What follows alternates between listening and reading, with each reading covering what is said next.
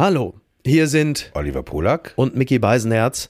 An dieser Stelle folgt ein kurzer Hinweis. Wenn Sie Freude am Programm Friendly Fire haben oder ihr Freude habt und Sie bislang diese Folge immer, auch gegen Ihren Willen, in dem Feed von Apokalypse und Filterkaffee hatten, aber sich sagen, halt, Moment, ich will das auch in Zukunft angezeigt bekommen, dann machen Sie jetzt das einzig Richtige und wandern Sie auf die Seite von Friendly Fire, abonnieren diesen Kanal und dann bekommen Sie künftig alle Folgen von Friendly Fire dann angezeigt, wenn sie erscheinen. und auch noch extra Material, was es vielleicht geben wird oder Tourdaten, wo ihr uns anfassen könnt, in welcher Stadt, werdet ihr alle Infos bekommen.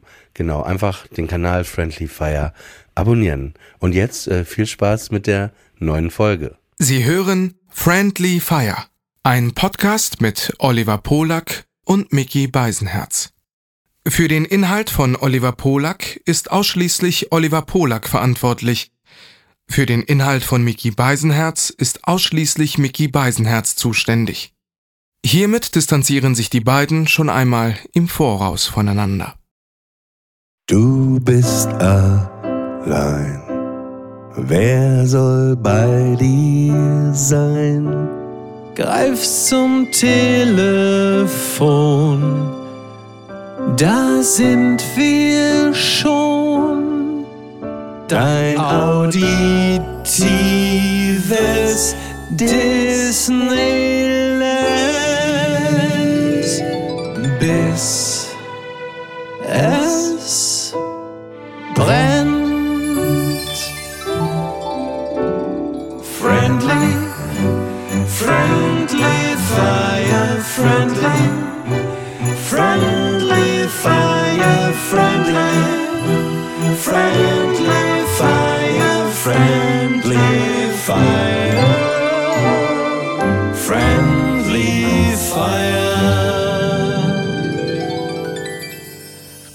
erwischst mich gerade in einer entsetzlich gelassenen Verfasstheit.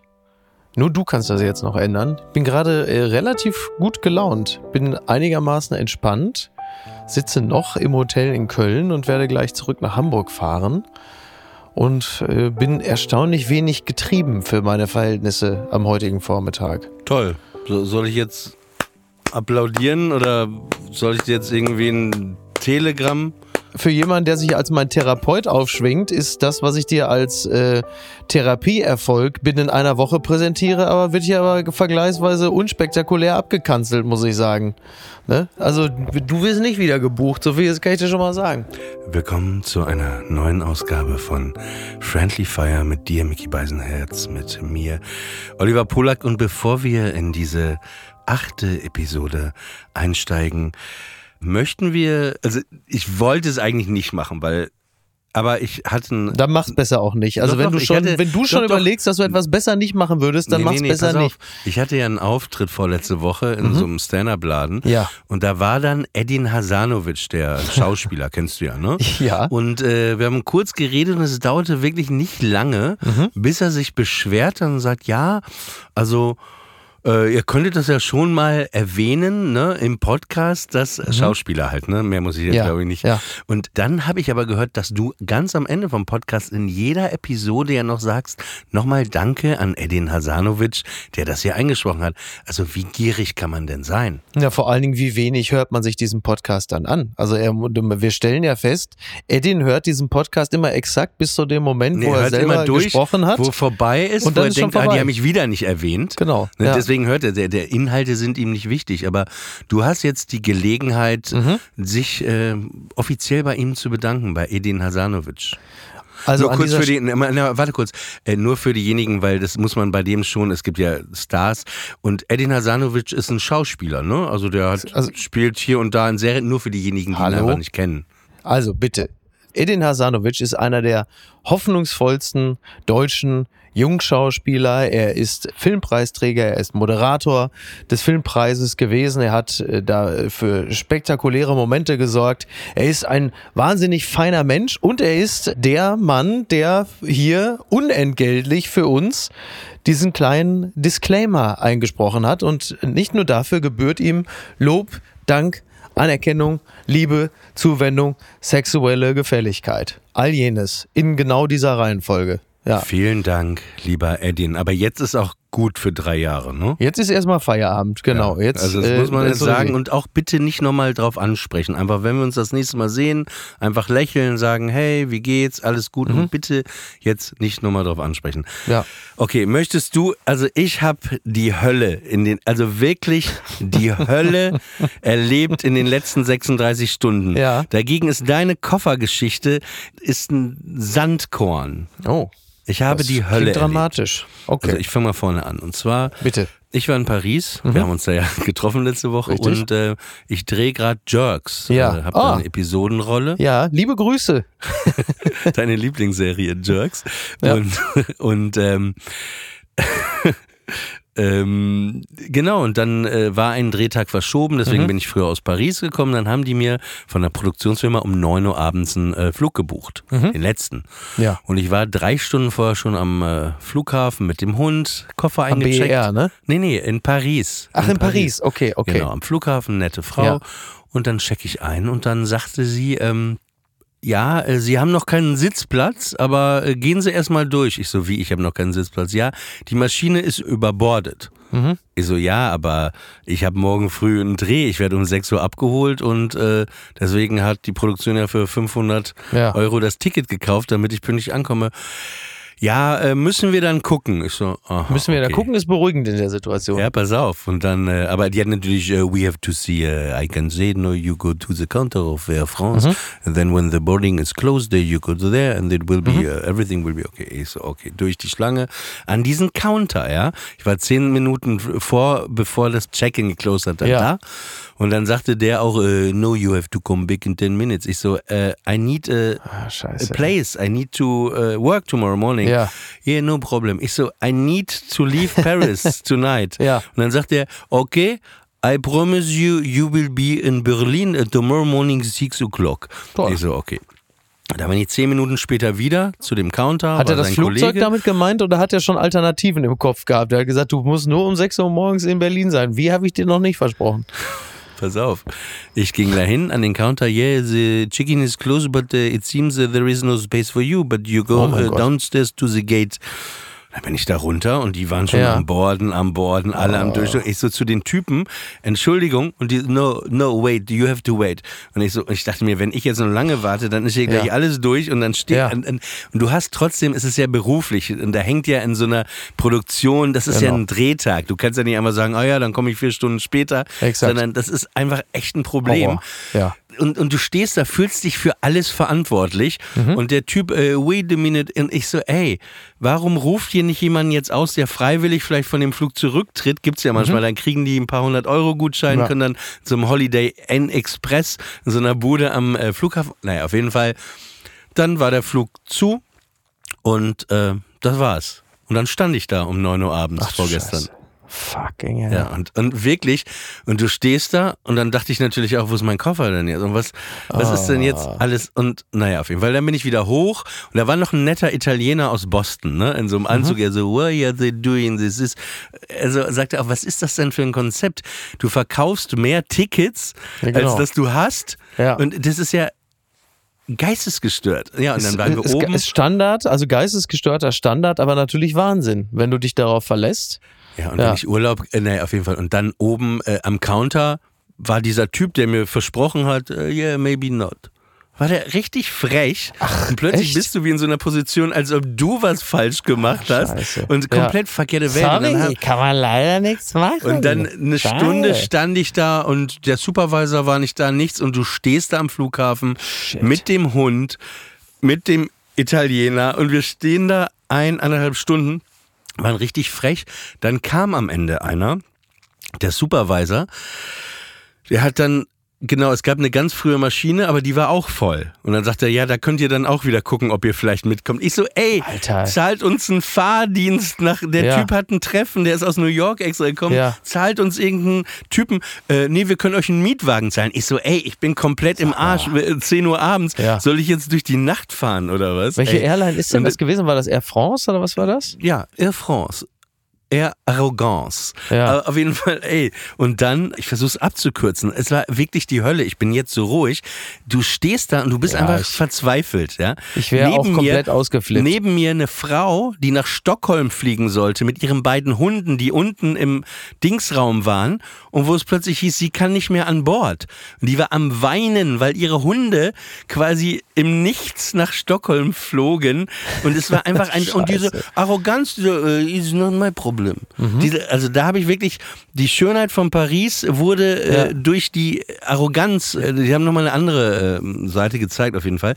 Und dann kam dieser Typ und er sagte, okay, ich habe euch jetzt auf die erste Maschine doch noch gekriegt, hat das aber auch so erzählt, als ob wir ihm jetzt Mhm. Ja. was schulden, Ja. weil er das gemacht hat. Dann hat er uns so zwei Pakete gegeben, wo ein bisschen Essen aus der Dose drin war, also eigentlich wie für einen Hund und noch ein Air France T-Shirt, wo ich dachte, ja, das ist genau das, Das was ja ich geil. jetzt brauche in dieser Situation. Ja. Soll ich es jetzt noch anziehen? Soll ich jetzt noch so noch ein Video auf Instagram mit diesem Air France T-Shirt? War für dich auf einem Level mit dem Z-T-Shirt von Putin derzeit, ne? Ja, So, auf, der- auf jeden. Fall. Genau, und dann ähm, war der nächste Schritt, dass er uns zwei Gutscheine für Hotels gab. Holiday Inn Express, Mhm. Natürlich. Dankeschön. Klar. Und dann bin ich mit Claudio, so hieß, wir waren dann ein Paar. Leidensgenossenschaft, Ja, genau, aber, ja. Und dann, dann aber auch kein Taxigutschein, dann mussten wir da durch den, dann hat er uns aber noch rausgebracht. Und dann sagte ich, Moment, Moment, aber mein Koffer, wo ist der denn? Ja. Uh, yeah, um, we cannot get to your suitcase, but it will go with you on the machine tomorrow morning. Ich so, are you sure? Yeah, yeah, 100% sure. Mhm. Ja, natürlich. Und sicher. ich wusste, und eigentlich, ich hätte ihn an den Haaren zu meinem Koffer schleifen müssen, sagen, ich will jetzt meinen Koffer. Hätte ich ja sagen können, ich will jetzt, jetzt meinen Koffer. Und ich habe ihm wieder, weißt du, Mhm. ich habe mir nicht getraut, ich habe ihm vertraut. Größter Fehler. Pass auf. Oh Gott. Nächster Morgen, auf jeden Fall, wir haben da geschlafen. Mhm. Dann haben wir da noch, da gab es so einen Kühlschrank, habe ich eine kalte Chili con Carne noch mit Claudio gegessen. Die Chili con Carne war wirklich kälter als die mal, Herzen ganz der Air France-Mitarbeiter. Bitte? Habt ihr euch ein Zimmer geteilt oder was? Klingt jetzt so, als hättest das meinte ich, das Claudio meinte ich auch aufs Zimmer dem, genommen. Ja, ja, habe ich auch gesagt zu diesem Air France Mitarbeiter, aber we have two rooms, please, ja. Also das äh, hätte mich auch nicht gewundert. Naja, auf jeden Fall, nächsten Morgen sind wir dann äh, da rein und ja, dann Flugzeug hatte natürlich eine halbe Stunde Verspätung. Natürlich. Und ja, dann stehe ich in Berlin, der Fahrer wartete schon, die konnten das so ein bisschen umlegen. Und dann warte ich natürlich, dann musste ich ja noch Gepäck warten auf meinen Koffer, ne? Ja, Oh, und irgendwann stand ich da alleine in der Halle. Ey, ach, scheiße, ey. war der Oh, Koffer weg. ätzend. Die ganze Frühjahrs-Balenciaga. Gottes Willen, Koffer, Ne? Echt? Inhalt Ja, im Wert von 48.000 Euro. Sind Total, eigentlich nur drei Jacken, aber total. ja. Ey, und dann musste ich da das noch abgeben, aber es war so ein Kackgefühl. Ich meine, wem erzähle Mhm. ich das? Dann ist nach, nach dieser Nacht, ich habe ja nur drei Stunden geschlafen, Ja. dann sitzt du da irgendwie dein Koffer mit allen deinen Sachen, die Medikamente für den Hund, natürlich meine, ich kann es jetzt Mhm. Natürlich, nicht sagen, schon klar. Ist alles drin und dann mit der Laune wurde ich dann mit so einem Auto zum Set gefahren, ne? Ja, Wahnsinn. Und Ach, das war scheiße, wirklich, ey. also ich muss wirklich sagen, Ja. Richtig asozial. Also richtig Das- asozial. Und eben vor allen Dingen, weil, was ich daran so krass finde, wenn ich selber so ein Standby-Ticket kaufe und dann sagte dieser eine Ficker, sagte dann noch, yeah, it's your fault. Dieser, der sagte, hier, Pech Mhm. gehabt, der sagte, it's your fault. You should have checked in 30 hours before. You can do the chicken, then you would have not had the... Ich so, ey, pass mal auf, Kollege Schlaumeier. Du weißt doch selber, dass ich nicht vorher einchecken kann, Genau. weil ich einen Hund dabei habe. Weil wenn du einen Hund dabei hast, dann checken die den, messen die den noch ab und wiegen den dann noch aus. Und Mhm. Ach, ja. das machen die wie vom Boxkampf Ja, ja, oder aber was? fehlt eigentlich nur noch, dass sie noch so eine Vorsorgeuntersuchung bei dem Hund dann noch machen. Also das wundert mich, dass das nicht mit in. Ah, ist ja Mhm. Auf jeden Fall, ich bin jetzt ein bisschen ruhig. Ich weiß auch nicht, ob es interessant war, aber es ist wirklich, also Ist aber France- wieder ein schönes Beispiel dafür, bei so Geschichten, in dem Moment, wo sie passieren, ist es ja das größtmögliche Leid, das dir widerfahren kann. Mit dem Abstand von Tagen, Wochen, Monaten, Jahren verkommt es zu einer guten Anekdote, wenn man jetzt nicht dabei irgendwie schweren Schaden erlitten hat oder so. Weil jetzt im Nachhinein erzählt es sich natürlich schon wieder mit einem gewissen Amüsement, aber während es passiert, ist es natürlich der Horror. Also ich selber wäre wahrscheinlich auch kurz vorm Herzinfarkt vor Wut gewesen. Ist Ich ja nicht so, als würde ich diesen gewünscht. Situationen gelassen begegnen. Ich habe Ja. mir wirklich eine Sache nur gewünscht, weil der Hund war auch durch. Der war dann da auch zwei, drei, vier Stunden am Flughafen. Der war auch, der ist einfach ein alter Mann, Black Idefix, ne? Stimmt, 16,5. Und Ja. ich habe mir nur eine Sache gewünscht, aber dieser Wunsch wurde nicht erfüllt, dass er am Ende war schön Teppich vor dem Counter, dass er da nochmal richtig hinscheißt, ne? Dass Das hat er doch sonst aber- überall schon hingekriegt. Nur und da, da mir geht's dann auch, plötzlich da, nicht. Da geht's dann plötzlich nicht. Auf jeden Fall, es war richtig eklig und was, klar, alle Menschen lügen grundsätzlich, ne? Aber wie diese Leute dir, also vom ersten Mitarbeiter Mhm. bis zweite, dritte, vierte, einfach äh, Ja.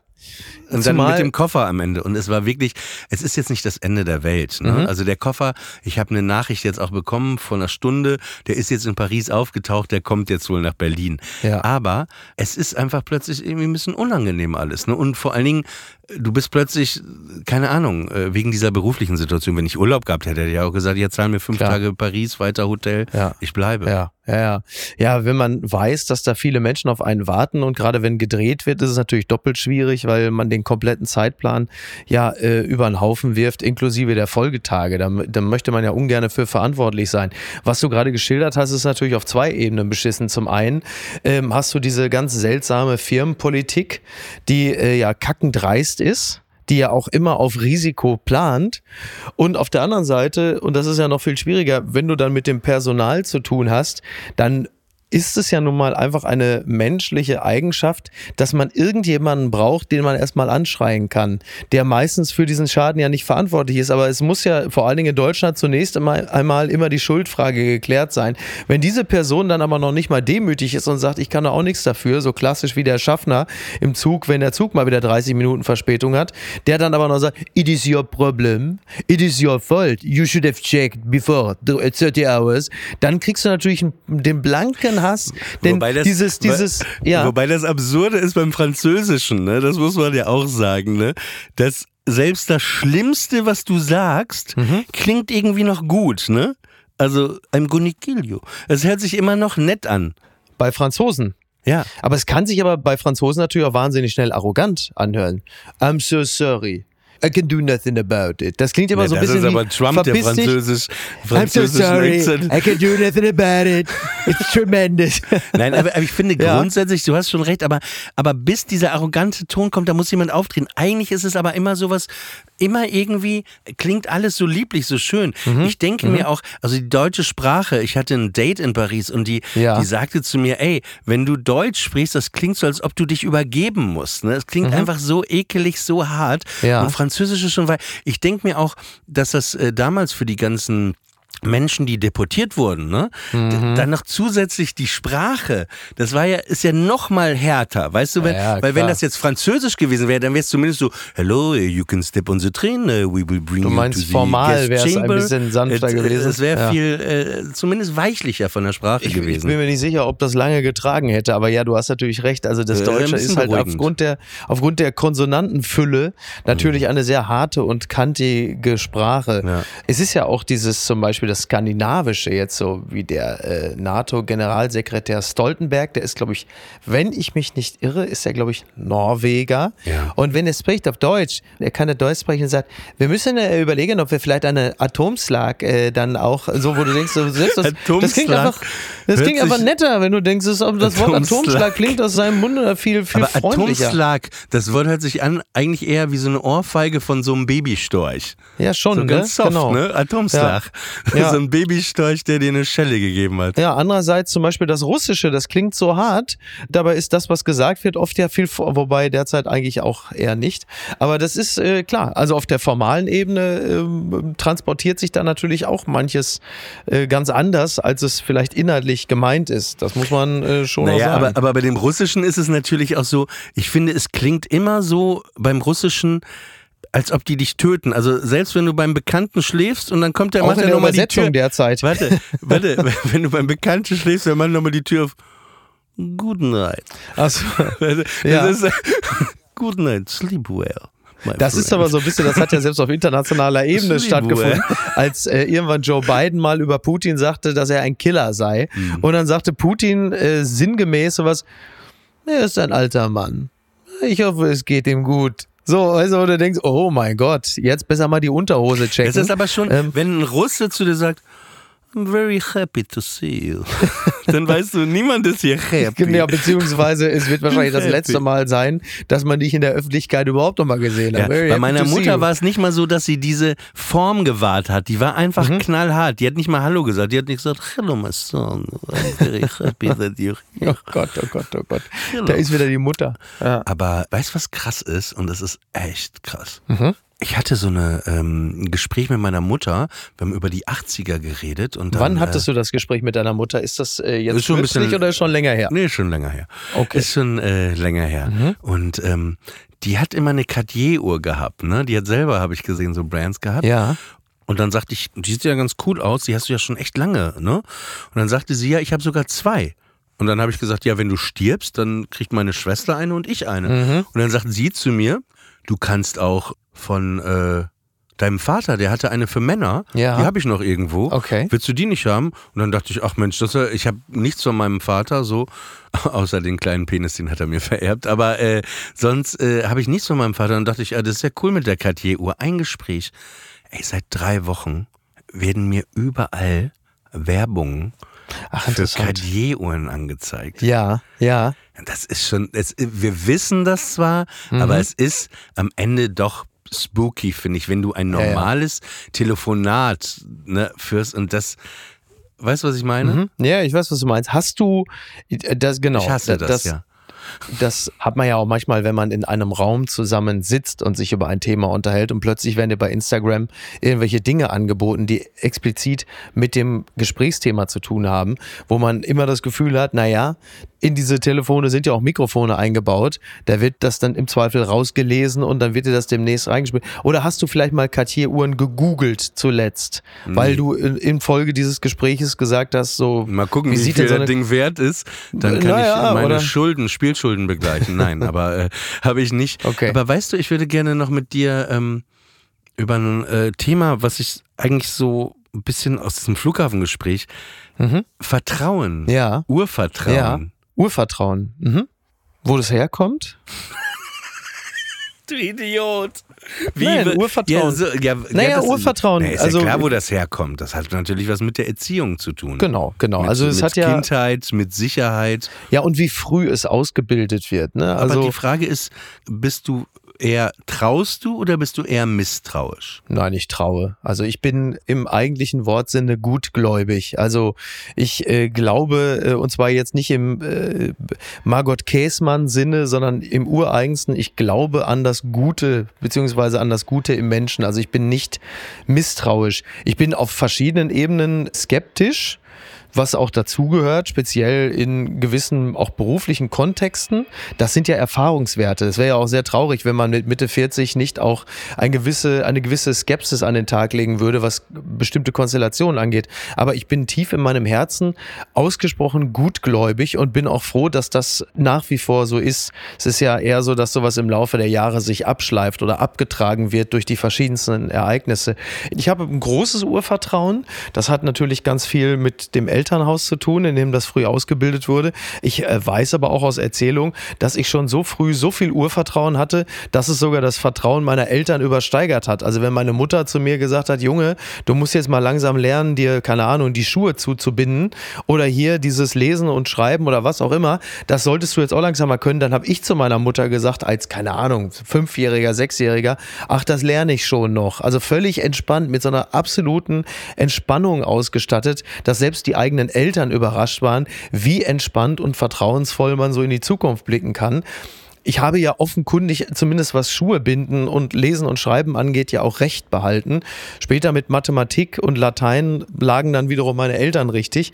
Aber das Urvertrauen ist ja etwas, was sich halt, wie wir das ja auch schon mal im Gespräch festgestellt haben, dein ganzes Leben lang begleitet. Und ich bin auch der ziemlich festen Überzeugung, dass es wie so häufig im Leben so ist, dass positive Dinge auf positiven Dingen aufbauen. Das heißt, gehst du zugewandt und freundlich ins Leben, ist die Wahrscheinlichkeit, dass dir positive Dinge passieren, größer. Das ist in gewisser Hinsicht ja auch sehr unfair, muss man sagen. Also ich bin auch immer sehr viele Jahre sehr naiv gewesen, so in vielen Dingen heute immer noch. Und ich habe diese gutgläubige Art auch, dieses offene für bestimmte mhm. Dinge, aber ich habe genauso extrem auch dieses Misstrauen in mir, ne? Mhm. wo ich jetzt bei mir sagen würde, das kommt einerseits daher, dass äh, mein Vater war ja sehr alt und mhm. der ähm, äh, war ja in der Kriegsgesch ich nenne es mal in der Kriegsgefangenschaft der Deutschen. Äh, das ist aber sehr freundlich formuliert. Ja, ja. Hab ich, äh, dachte ich mal einfach. Ist ja Friendly ja. Fire, dachte ich, das drücke ich jetzt mal freundlich aus. War in der Kriegsgefangenschaft mhm. der Deutschen. Seine ganze Familie wurde da jedoch, bis auf seine Schwester, alle wurden ermordet. Mhm. Und äh, sieben Jahre KZ äh, und Ängste, das, also das ist halt mein Vater gewesen. Ne? Also ja. war schon ein großes Thema, Ängste. Natürlich auch, dass teilweise auch Medikamente benutzt wurden, um diese Ängste in den Griff zu bekommen. Also ich bin mit einem sehr, sehr, sehr ängstlichen Vater. Äh, Aber auch mit einem freundlichen Vater. Keiner, ja, ja, der der Gesellschaft ja nicht, den genau. Rücken gekehrt. Nein, nee, will ich nur sagen. Ne? Also mein Vater war ein sehr freundlicher Typ und äh, er war sehr offen allem gegenüber, hatte null Zorn, null Hass. Erstaunlich eigentlich. Ja, wobei das, ich bin jetzt ja nicht der Psychologe von meinem Vater, Psychiater, aber ich bin mir nicht sicher, es klingt natürlich so schön, aber mhm. es war vielleicht auch, es hatte auch was mit der Angst und mit dem mhm. wirklich, ich will meine Ruhe haben zu tun. Ja. Ne? Also ich bin mir ja. gar nicht so sicher, ob das so sein, so ein Charakter, er war schon sehr liebenswert, aber, aber er hat sich irgendwie so mit arrangiert und war dann irgendwie äh, friedlich, aber er war auch immer sehr besorgt um mich. Ne? Ich konnte mhm. zum Beispiel nicht schwimmen, er konnte auch nicht schwimmen. Das heißt, wenn ich mit vier oder fünf Jahren ins Wasser gerannt bin, oh Gott, der Junge ertrinkt, oh Gott, Gott. Und es war immer, oh Gott, und wir rufen Arzt, oh Gott, der Junge und nur Ängste. Ne? Aber klar, äh, wo es herkommt, ne? Ja, ja, klar. Also Verlustängste. Ich mache ja, mach ja auch überhaupt gar keinen Vorwurf oder so. Aus, äh, ne? Ich will es nur, wir reden ja gerade über Vertrauen ja. oder Urvertrauen. Viele Ängste. dann gab es wiederum meine Mutter, die mich auf der einen Seite erzogen hat, so ey, keine Angst vor nichts. Einfach, wenn die Tür zu ist, kannst auch durchlaufen, ne, immer weiter. Und was wichtig, ja, das war erstmal ganz gut. Auch ja. ich erinnere mich, dass wir mal. Es sollte nur eine Tür sein und keine Wand. Ja. das ist vielleicht etwas. Ja. Und der, sie hat mir manchmal eine Wand hingestellt und gesagt, mhm. das ist aber eine Tür. Ja, renn mal Raus. weiter, mein Freund. nee, und dann waren wir mal im, äh, am Gardasee in Italien. Da war ich sieben oder acht mhm. Jahre alt. In welchem Ort? Äh, das hieß La Cise. Lazise, ja. Ja, ich kann es nicht ja. sprechen. Und da war so ein Park wie Heidepark Soltau. Ja. Das hieß Gardaland. Mit Gardaland, so da war ich natürlich auch als Kind. Ja. ja und, und da gab es ein Vierer-Looping, glaube ich, ne? Mhm. Und ich war noch nie in meinem Leben Looping gefahren, also kopfüber. Das ist ja als Kind schon, wenn man das mal das erste Mal macht, das ist ja wie. Klar. Ja. Und äh, dann standen wir sich vor am Dödel Loop rumspielen, meinst du, ne? Das ist wieder das erste Mal sich am Dödel rumspielen. Jetzt sag's ja. doch einfach. So, jetzt. Ja. Entschuldige bitte. Ich, nur damit du es mitkriegst, äh, als du gesagt hast, Dödel rumspielen, ja. da hat unsere palästinensische äh, Producerin hat sehr gelacht. Ja. Das war das erste Mal, dass sie gelacht hat. Das war der Comic Relief, den es jetzt gebraucht ja. hatte, ne? Ja. Wobei, als ich sagte, sieben Jahre Konzentrationslager, da hat sie, da meinte ich auch, dass sie kurz so gezuckt hat, kurz gelacht. Schmunzelt, hat sie geschmunzelt. Ja, geschmunzelt hat sie da. Wobei sie hat ja wirklich, muss man sagen, wenn ihr die irgendwo mal googelt und mal stalkt, unsere Producerin, die hat ja wirklich in freundlich das Grinsen, da geht wirklich die Sonne auf wie äh, von Alice im Wunderland, die Katze, ne? Sie war einfach zu lange in Amerika. Ne? Ja, ja. ja. Das werden wir in Deutschland schon noch austreiben. Nee, nee, ich glaube, das, das haben die hier ganz gut geschafft. Das ist, äh, ja, ja. Denke auch. Genau, und dann standen wir vor dieser Loopingbahn. Meine Mutter fährt gar nicht Karussell. Doch mit dir. Nee. Dein ganzes ja, Leben so. lang. Auf geht's, neue Fahrt. Hier kommst du nicht mehr raus. Auf jeden Fall. Und dann äh, sagte sie so, du fährst jetzt Loopingbahn aber ich, äh, ich bin doch noch nie gefahren. Und dann war da auch keiner. Und dann bin ich alleine, hat sie mich in diese Loopingbahn gesetzt. Und du wolltest aber gar nicht, oder was? Naja, ich war, ich hatte schon ein bisschen Angst, aber ich fand es irgendwie auch cool. Ich habe es noch nie gemacht mhm. und das fand ich eigentlich ganz gut, dass sie sagte, Ist sie mitgefahren? Ey, Nee, nee, ist nicht mitgefahren, natürlich, wenn was passiert. Aber solltest ne? du bei den Bandidos oder Hells Angels aufgenommen werden oder warum sagt sie, als Initiationsritual musst du jetzt die Loopingbahn fahren? Was ich glaube, aber gut, ja. weil sie merkte, dass ich eine Angst davor hatte und die mhm. äh, ah, okay. mir helfen wollte zu überwinden. Also einfach fand ich jetzt aber Das sind ja Geschichten, die man sonst eigentlich immer von Vätern hört, ne? Die sagen so, Junge, du musst ja, abgehen. Du tötest jetzt den Hund! Du tötest unseren Hund! Komm her, Wuffi! Du schneidest die Kehle durch da. Da, jetzt Und danach mache ich den Gulasch da drauf. Aber- so, der Junge muss abgehärtet werden. Aber das Entschuldigung war bitte, so, das hat mich kurz davon getragen. Wir hatten so Bekannte, wir können gleich wieder zurück zum Urvertrauen. Das Mhm. Ja. war auch krass. Das war in Papenburg, der war mal Bürgermeister. Wir waren mit denen früher befreundet und äh, der hatte äh, zwei Kinder Mhm. und die hatten so Kaninchen hinten, ne? oh oh. Und dann standen wir irgendwann davor als Kind auch und dann kam der so ein bisschen wie du gerade geredet hast, so ja, Ja. Die, und dann, oh, die sind aber süß, ja. Und dann kommen die in drei Wochen, kommen die in die Pfanne an Ostern. Und ich glaube, die haben wirklich, Ja klar. Ja, das ist so ein deutscher Klassiker. Zieh den haben schönen Fell über die Ohren. Ne? ja, ja, richtig. Lecker. Aber das ist auch so das Deutsche, den Lecker. Kindern das auch dann, du bist halt sieben oder sechs. Ja, früher, du ne, das gibt's jetzt heute- Ja, der, wird, der kommt dann in die Pfanne und so. Und das ist so diese, diese deutsches, apropos Vertrauen. Ja, den Kindern den Ernst des Lebens beibringen Ja, den wollen, zu einem Lebens. völlig unangemessenen Zeitpunkt. Weil kein Kind muss mit sieben oder neun erfahren, Ja, äh, du gehst doch auch nicht zu McDonalds und dann bestellst du Chicken McNuggets, hast noch ein Huhn in der Tasche, beißt dem Huhn irgendwie den Kopf, aber ja, so, so. Machst du das nicht? Ich mach das immer. Ich mach das immer genau so, auf Jetzt, die jetzt Art. kommst du in Fahrt. Ich, hast du, was hat denn hier gerade geklingelt? Ja, Niki schickt, äh, ich hatte eigentlich auf äh, Dingenskirchen hier gestellt, auf den. Feldenkirchen. Äh, auf, auf, warte mal, warte mal, warte mal. Ähm, auf diesen einen Modus da. Wie heißt das denn jetzt hier? Jetzt blinkt das die ganze Zeit. Warte mal eben.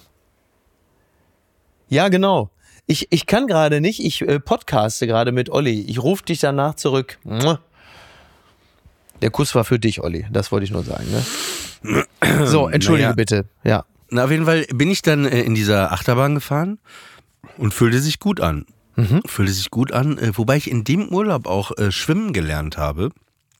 Weiß nicht, da muss ich acht, neun Weil deine Mutter sein. dich einfach von einem Pier gestoßen hat und gesagt hat, jetzt heute lernst du schwimmen. Das hat ja mit der Achterbahn schon gut funktioniert. Jetzt lernst du heute schwimmen. In Schabeutz einfach vom Pier gestoßen. Naja, du wirst lachen, aber es war so, ich konnte irgendwie sehr spät erst schwimmen. Mhm. Und es gab eine Situation, da waren wir in Ostberlin äh, im Hotel Maritim war das damals. Das ist Ja, gegenüber geil. heute, wo Dussmann ist.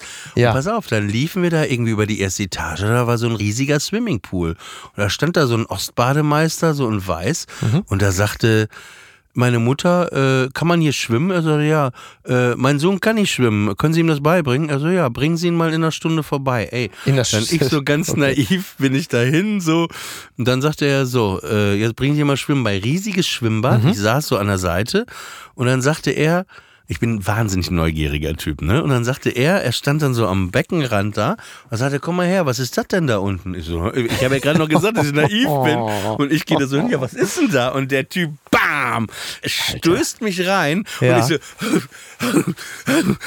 ich, äh, und er so, schwimm, schwimm, hier, mach jetzt mit den Armen und so, ne, mit diesem Ostding. Du kannst Ja, das ja. bestimmt jetzt besser, wie er mir das zugerufen hat. Mach das mal, du kleines Arschloch. Das muss mal mit den Armen mal hier Nee, oder nee, ja Mario? Barth. Nee, der muss richtig so ein Osttyp war das halt. Das war, Ja, aber krieg ich nicht, vergessen. krieg ich nicht Man muss ja einfach das so runterziehen. Naja, auf jeden Fall diese Vokale äh, verstehen. Und dann, ich konnte nicht schwimmen und dann hat er mir irgendwann so eine Stange mit so einem Drahtring ja, mit hingehalten. so einer Schlinge. ja, wirklich. Schlinge um Kopf und zugezogen, wie so eine Schlange, wenn man versucht, Ja. die ja, in den Und, Sack. äh, Ja, dann hat er mich nur rausgezogen und ich habe es natürlich nicht gelernt so. Nein, natürlich nicht. Genau, und dann habe ich aber in Lazise, Mhm. da war ich immer in diesem Swimmingpool, da war so ein Typ, der muss damals 30 gewesen sein. Und dann kam meine Mutter auch wieder, ja, mein Sohn kann ja nicht schwimmen, ne? Wie die, äh, noch eine Erniedrigung vor den ganzen Kids da im Hotel. Wahnsinn, und dann ey. war das irgendwie, dann fragte der Typ, kannst du echt nicht schwimmen? Ich so, ich kann nicht schwimmen. Und dann war der super nett. Mhm. Dann hat er gesagt, ich kann dir das ja mal zeigen. Ne? Und dann hat mir, hat mir das einfach ohne Druck Ja, ja. ganz normal gezeigt. Ich schwöre dir, zwei Minuten später konnte ich schwimmen. Ach, interessant. Ich hab, weil ich fand ihn so nett, hab mir das zugehört, ich habe dem eben vertraut. Also, ey, Ja. hier, dann machst du mal, ich halte dich hier, bla bla bla, alles klar. Super. Mhm. Genau, und äh, genau mit dem Vertrauen, klar, ich muss es jetzt nicht nochmal irgendwie, mit der Mutter war halt nicht so viel, was Vertrauen, Urvertrauen an, anging. Ja. Und deswegen, glaube ich, hatte ich das auch immer wieder so, so in mir. Ne? Ich versuche immer ver zu vertrauen, will Mhm. dann aber, ich habe da auf jeden Fall, ähm, kann man sagen, auf jeden Fall eine Störung. also wenn eine Aber, warte, warte, Ja. äh, ich möchte noch eine Sache hinzufügen.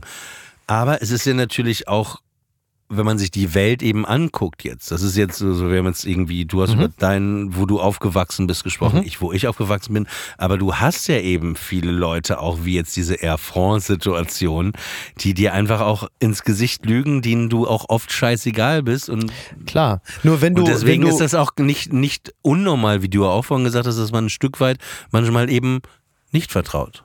Na klar, aber die, die Frage ist halt, wie begegnest du dann jetzt beispielsweise solchen Air France-Arschlöchern? Wenn du ein Mensch bist, der ein großes Urvertrauen hat und der in diesem Bewusstsein aufgewachsen ist, dann nimmst du das natürlich als unangenehme Episode in deinem Leben, aber nicht als Bestätigung deines grundsätzlichen Zweifels an der Gesellschaft. Also als weiteres Enttäuschungserlebnis. Ja, was denn? Ich wäre am liebsten zurück zum Counter zu Air France gegangen. Sie können mir gar nichts. Ich bin mit sieben Jahren im Gardaland im Vierer-Looping gefahren, alleine.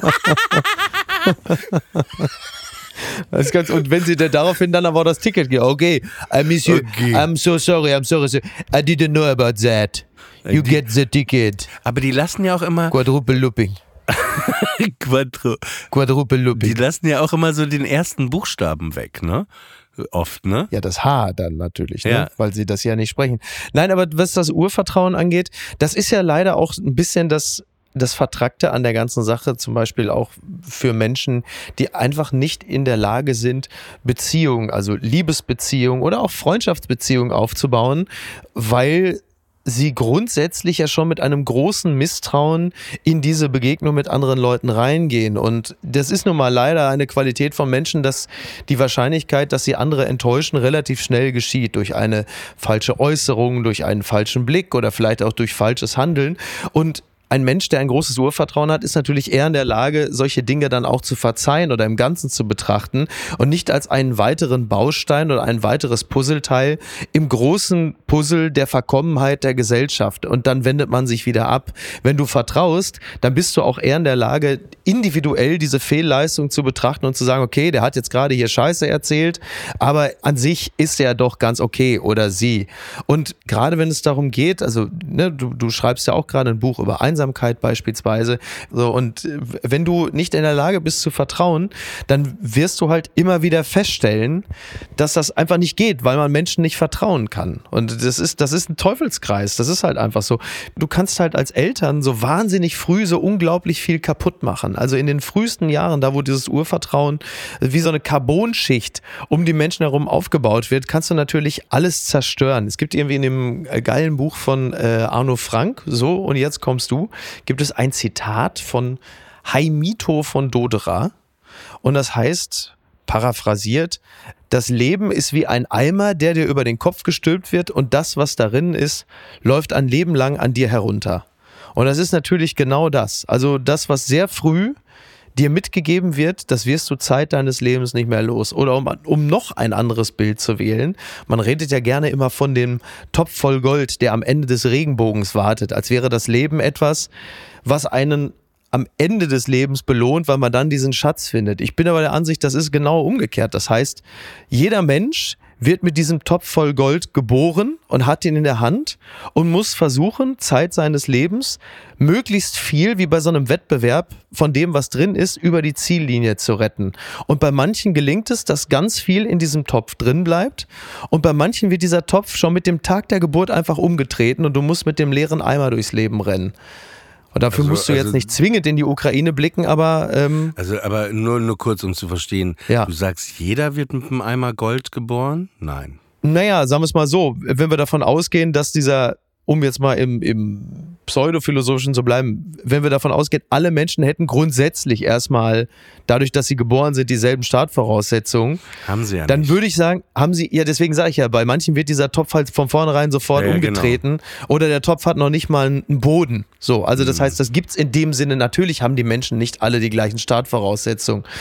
Aber in, zumindest in unserem Kulturkreis, um in dem Mhm. mal zu bleiben, wo grundsätzlich ein gewisses Maß an Sicherheit und finanziellem Rückhalt herrscht, sind die Startvoraussetzungen natürlich nochmal ähnlicher, als wenn du uns jetzt vergleichen würdest mit Menschen in Somalia oder selbst in der Ukraine beispielsweise. Also ein Kind, das jetzt in Mariupol geboren wird, zum jetzigen Zeitpunkt hat natürlich deutlich andere Voraussetzungen, als ich es hatte 1977 in Castrop-Rauxel. Aber im Kern, wenn es darum geht, Glück zu finden oder Glück zu haben, dann ist es, glaube ich, nicht so, dass man auf etwas hinarbeitet, was am Ende auf einen wartet, sondern als Kind bist du ja grundsätzlich erst einmal offen, erwartungsfroh und vertrauensvoll, wie du in die Welt blickst, weil du ja noch keine negativen Erfahrungen gemacht hast. Aber die machst du natürlich teilweise so rasend schnell, dass du im Grunde genommen schon mit sechs Jahren ein so zerstörtes Gesellschaftsbild hast und eines von dir selbst, dass sich das die nächsten 80 Jahre deines Lebens so prägt, dass dir möglicherweise auch nur wenig Glück beschieden sein wird. Naja, ich, ich sehe es ein bisschen anders. Ich verstehe alles, was du sagst, aber also um nochmal auf das Bild des Eimers, der wird umgedreht und das läuft äh, an dir ein Leben lang irgendwie runter. Und auch mhm. was du gerade beschrieben hast, äh, dass man da negative Erfahrungen hat, es ist, es ist nicht so einfach, weil es gibt ja erstmal diese beiden Anteile, ne, aus denen du bestehst. Es ist einmal, du, du wirst ja geboren und dann hast mhm. du ja Vater und Mutter im besten ja. Fall. Nehmen wir einfach mal genau. das Beispiel Vater, Mutter. Dann bist du ja 50 Prozent äh, mhm. Vateranteil, 50 Prozent Mutteranteil in dir. Das ja. heißt, alles, was sie dir erzählen, mhm. alles, was die erzählen, ist für dich erstmal die Realität. Genau. Wie sie, deine Eltern, auf die Welt blicken. Und sie sind ja teilweise selber desorientiert, äh, falsch naja, gepolt. Und auch das Produkt und, ihrer Eltern. Genau. Und deswegen, wir sind ja äh, auch Opfer, unsere, alle irgendwo Opfer unserer Eltern. Ja. Genau. Dann, dann hast du diese beiden Anteile, ja. Und du bestehst quasi erstmal nur aus diesen beiden Anteilen deiner Eltern. Und Du hast aber noch einen dritten Anteil. Der dritte Anteil bist ja du selbst. Mhm. Ne? Mhm. Aber den hast du erstmal, trägst du den nur mit dir rum ohne zu wissen, dass es diesen dritten Anteil gibt. Ich du glaube, bist ja korrumpiert Unter von deinen Eltern. Ja, genau, genau. in deinem ja. Unterbewusstsein fängst du an, den aufzufüllen. Zum Beispiel, wenn du mit acht Jahren äh, zur Musikhandlung in deinem Dorf gehst und sagst, hey, ja. ich kaufe mir mal die Pet Shop Boys oder ich höre das gerne oder ich genau. mag das ja, gerne. Kindergarten, du, Schule. Genau. Auch, klar. Du, du fängst an und ich glaube, das machst du aber im Unterbewusstsein, weil du ja noch gar nicht drüber bewusst bist, mhm. dass du äh, das Resultat aus den beiden Anteilen äh, deiner Eltern bist, dass es da noch deinen Anteil gibt gibt. Ne? Also ja. dieses, du verstehst es nicht. Und irgendwann wirst du halt älter und irgendwann begreifst du, und das ist, glaube ich, auch echt manchmal erst viel später, also gar nicht mit mhm. 18, sondern noch später, ey, Moment, da gibt es ja den dritten Anteil, das bin ja ich. Und wie du sagst, mhm. diese beiden Anteile sind oft wie so, so ein Eimer, der über dich drüber gestülpt würde und du merkst plötzlich, ey, ich habe diese negativen Eigenschaften mhm. zum Beispiel von meiner Mutter so fest in mir oder von meinem mhm. Vater und ich will das aber gar nicht sein, weil ich bin ja gar nicht so und und auch das überhaupt festzustellen und sich selber zuzugestehen, das ist ja auch ein harter Schritt. Und ja. dann brauchst du natürlich auch, weil du ja eine Fehlprogrammierung durch die Eltern hattest, brauchst du auch einen enormen großen Zeitraum. Du kannst nicht einfach sagen, morgen ich höre auf damit, weil ja, das ja, ja in dir drin ist. Das ist ja Teil deines Systems, wie du funktionierst.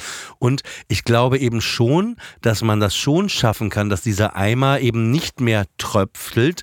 Aber mhm. dafür musst du nochmal echt hart an dir arbeiten, hart mit dir ähm, ins Gericht äh, gehen. Wahrscheinlich ist dann Psychotherapie im übertragenen Sinne so, dass der Eimer zwar auf deinem Kopf bleibt, weil den wirst du nicht los, sondern es läuft auch was raus, aber Psychotherapie kann im Zweifel äh, vielleicht eine Gore-Tex-Jacke sein, die dafür sorgt, dass das, was runterläuft, dir nicht in den Kragen reinläuft und nicht an der Haut entlang läuft, sondern einfach äh, an der imprägnierten Jacke vorbeiläuft, im besten Falle.